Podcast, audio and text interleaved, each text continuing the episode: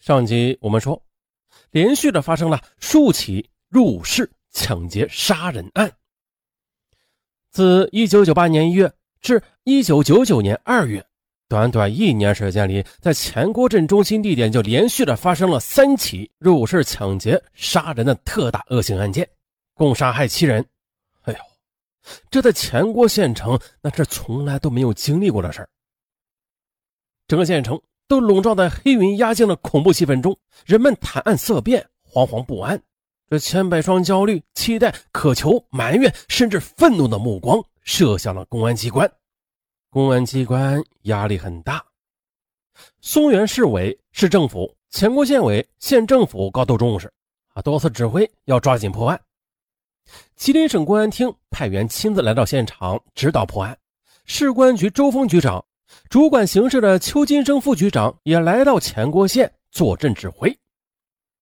面对血腥的现场和被害人家属的眼泪，县公安局局长任建波和主管刑事的副局长吴宝臣不仅心急如焚呐，更是惭愧的无地自容。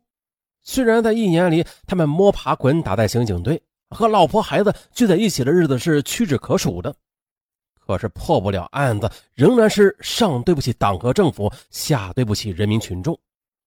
他们向党和人民立下军令状：不破此案，绝不收兵，坚决的同这伙穷凶极恶的歹徒斗到底。侦查员在接下来的调查中得知了，案发次日上午的一男青年手持着孙守良的存折到储蓄所支取了现金两万元。体貌特征与前几起案子的取款人都是相似的。就在此时的，警方勘查现场又获取了一个重要的证据，在死者孙守良尸体的右上方有一枚身份证，董喜霞，女，汉族，一九五八年十月二十四日生人。这住址是黑龙江省肇东市跃进乡朝阳村华启富屯经过警方仔细的辨认调查。啊，此证件人呐，与被害人家是无任何关系的。哎，这可能是犯罪分子在现场的遗留物。于是，警方立刻又派出精干警力赴黑龙江省公安厅调查此身份证的持有者。案件似乎露出了一丝曙光。可是很快的，董喜霞的身份就被查清了，她居然是一个已死之人。哎呀！警方又继续查，发现了董喜霞跟着自己老公吕红发来到前郭县，可没成想不久之后就病死了。董喜霞被火化后的，她的身份证被放在她的骨灰盒底下，但是后来就没了。警方继续查，又查到这刘某啊，后来和一个姓修的女子同居，但是过了两年，这修某就奇怪的失踪了。再后来，他的尸体就从城郊的小河中被发现了。经过调查发现，这吕红发虽然是涉嫌杀害肖某吧，但是呢，他和这一系列的灭门杀人抢劫案却没有任何关系。这条线索又断了。可就在这时啊，就在警方拼命的查找线索的同时，被害人孙玉良的 BP 机突然开机了。这个 BP 机啊。一会儿出现在长春，一会儿又到了吉林一个油田的附近，紧接着又再次的消失在了茫茫人海中，啊，十分诡异，让人摸不着头绪。就在前郭农安两县的协查办案的过程中，前郭县公安局专案组断定了，这此案犯就是前郭县人，具体侦查范围依然是以县城为主，辐射周边的乡镇。接着，他们又抽调了精干警力，这一场大兵团作战擂响了战鼓。从八月一日到十月一日期间呢，严厉打击犯罪团伙啊，从中找到案件突破口。这期间呢，公安人员共打掉十九个犯罪团伙，查处了犯罪分子共达一百二十人。然而呢，这入室抢劫杀人的魔头和他的同伙依然是漏网之鱼。可是的，这还不是最糟糕的。一九九九年十二月十六日，位于市邮政局对面的前郭镇玉荣房屋开发公司的一楼内传出一条爆炸性的新闻，说是的，在鸿雁商都楼下经营家用电器的王建民、妻子任艳荣以及五岁的小儿子被杀，家中四千元的现金、一部手机、一台 BP 机以及金银饰品被抢走。技术人员对案件现场进行了详细认真的勘查。就在他们走进被害人家的卫生间时啊，看到了这盛满废纸的纸篓里啊，放着杂乱的手纸。手指下面放了两张折叠的较为工整的报纸，一张为五月十二日的《中国石油报》，一张是六月八日的《工人日报》，而上面还写着不规则的钢笔字和一个电话号码。嘿嘿，可谁能想到的，就是这两张报纸和这一个电话号码啊，打开了已经僵局近两年的系列抢劫杀人案的一个新的局面。民警很快的将因上学才幸免于难的王建民的女儿找来辨认这两张报纸。小女孩确认了，这两张报纸啊根本就不是她家的。后来经过化验，确认报纸上的血迹的血型与王家人的血型也不符。那么呢，这上面的血迹一定是犯罪嫌疑人滴落上去的。指挥部全体成员立刻的召开碰头会，决定围绕着这两张报纸展开调查。尤其是写在上面的电话号码，原来这是德惠市的一个私人电话。当官人员说明用意之后的对方说啊，他经常与吉林的石油集团物业公司江南维修大队工人曲某有生意往来。捕捉到这一线索啊，指挥部啊迅速的派人深入该单位，并且对该单位的一百多名职工的亲属进行了详细的调查。先是找到曲某，他说：“这是很长时间以前的事了，上面的字啊是他在值班时候胡乱写的。那至于报纸后来去哪儿了啊，他也不知道。”公安人员在对该大队的一百多名职工的社会关系进行调查中，哎，这一个人的可疑程度啊，很快的就上升了。那便是该大队的女职工张东东的丈夫。他是前郭灌区农垦管理局红旗农场农工齐雪松，为什么呢？很简单，因为这个女职工张东东她在大队收发室工作，专案组认为只有她才可能将两张相隔了二十六天的报纸收集起来，再带回家中，而她的丈夫齐雪松无疑啊是具有重大犯罪嫌疑的。两千年的一月七日。当公安人员调查齐雪松时，还发现了其左胳膊小臂上有两处明显的刀伤，这两处伤势瞬间的引起了民警的高度注意。齐雪松解释不明白自己身上的刀伤的缘由之后，公安人员便提取到了齐雪松的血样，送到了省里检验。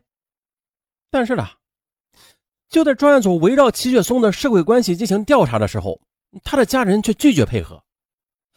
但是专案组还是发现了齐雪松啊和他的同父异母的哥哥齐雪峰关系很密切。当问到张东东和他的亲属的时候，他们却全部的矢口否认。专案组找到齐雪松前妻的姐姐了解情况，对方却直接的破口大骂。他说呀：“我妹妹早就跟齐雪松离婚了，你们他妈的找我干什么呀？”嗯，这种种迹象都表明了。两家人还是有着密切的来往的，在警方强大的压力面前呢，他们终于的是如实的交代了齐雪松的种种不正常之处。可是此时的齐雪松啊，全家都已经搬到大安市了。根据张东东讲，说对方有手机一部，哎，根据这一线索，警方就火速的赶到移动通信公司，很快的便获得了齐雪峰的笔记。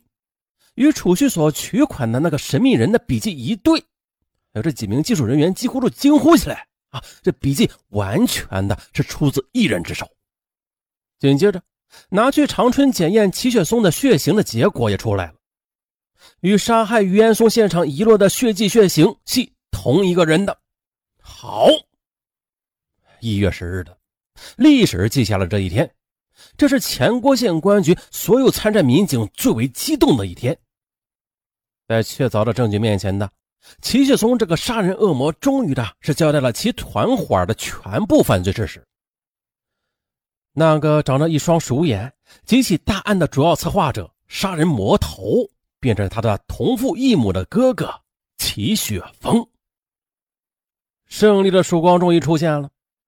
然而呢，当刑警人员赶到齐雪峰的住处时，却发现齐雪峰已经逃之夭夭了。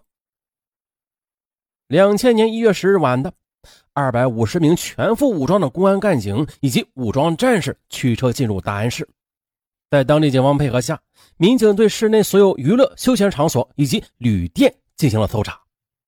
这一次的狡猾的齐雪峰，他是藏进一家居民家中的，又躲过了公安人员的搜捕。第二天的，齐雪峰这个杀人魔头就如热锅上的蚂蚁，坐卧不宁。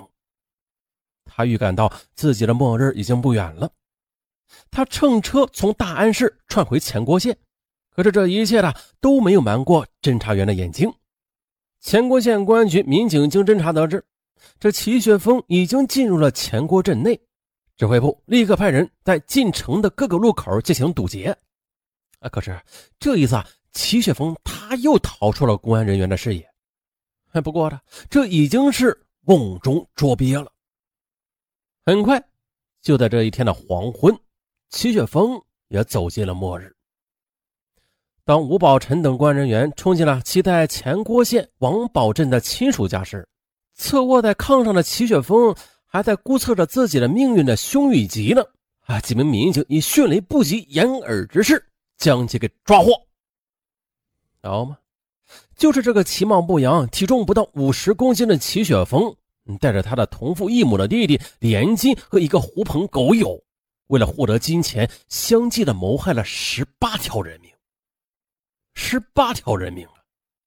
据齐雪峰、齐雪松交代，幺幺七案系齐雪峰与红旗农场农工冯思国所为，而九零二案系齐雪峰哥俩做的孽。而农安县血案的凶手，除了齐雪峰外啊，另外一个是前郭炼油厂的无业游民。张宏伟，再就是二幺幺案，则是齐氏哥俩与张宏伟三人共同作案，而是他们走上绝路、落入法网的啊最后一起案件幺二幺六案，系齐氏兄弟二人所为。新一轮的审讯工作又开始了，隔着铁窗，面对庄严的警徽，齐雪松这两个曾经两次入狱、犯下滔天大罪的杀人不眨眼的魔头的思想也崩溃了。崩溃之后，他交代了前郭县的四起大案以及农安县的一起大案的罪行。后来，他又交代了新的罪行。